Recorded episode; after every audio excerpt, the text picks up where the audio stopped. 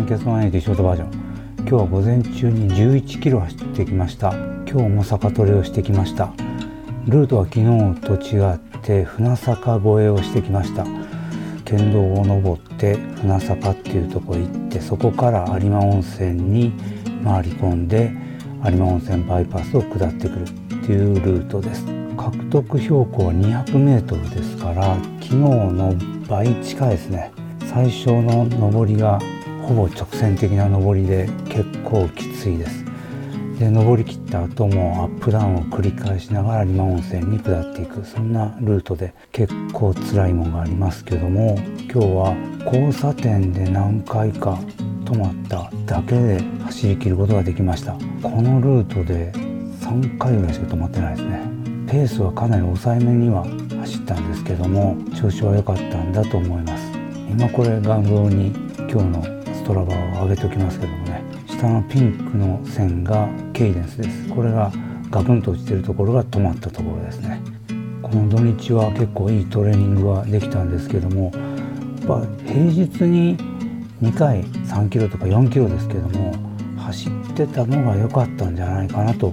自分では分析してます。5日間完全にオフな状態でいきなり土曜日に質の高いトレーニングやろうと思ってもやっぱり無理があるんでしょうね。で土日でそういう負荷かけてしまって次また5日間休みっていう繰り返しでずっと来てたんで全体的な底上げっていうかができてなかったんだと思います。やっぱ平日走るっていうのは効果があるんじゃないかなと思いました。で昨日今日は頻迫の気配っていうかそういうのも全くなくて今日もかなり心拍が上がったんですけども不安なく走り切ることができました。なんとかこの調子を続けていきたいと思ってます。あそういえば今名古屋ウィメンズマラソンをやってます。かなり今終盤ですけども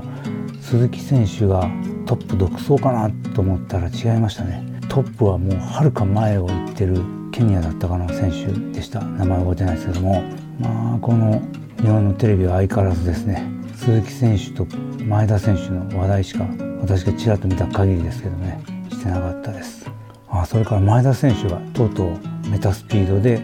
本番に臨んでますね。彼女がマラソンで厚底を履いたのは初めてなんじゃないかなと思います、まあ、今日本人の2位ですけどもいいパフォーマンスで走り終えられることをお祈りしておきます。あと全然話変わりますし大半の人はというかこれ見てる人ほとんど関係ないと思いますけどね。船坂のセブンイレブンが改修工事で使えませんので蓬莱橋を登ってくる自転車の人たち心の準備をなさっておいてください。ではまいりました。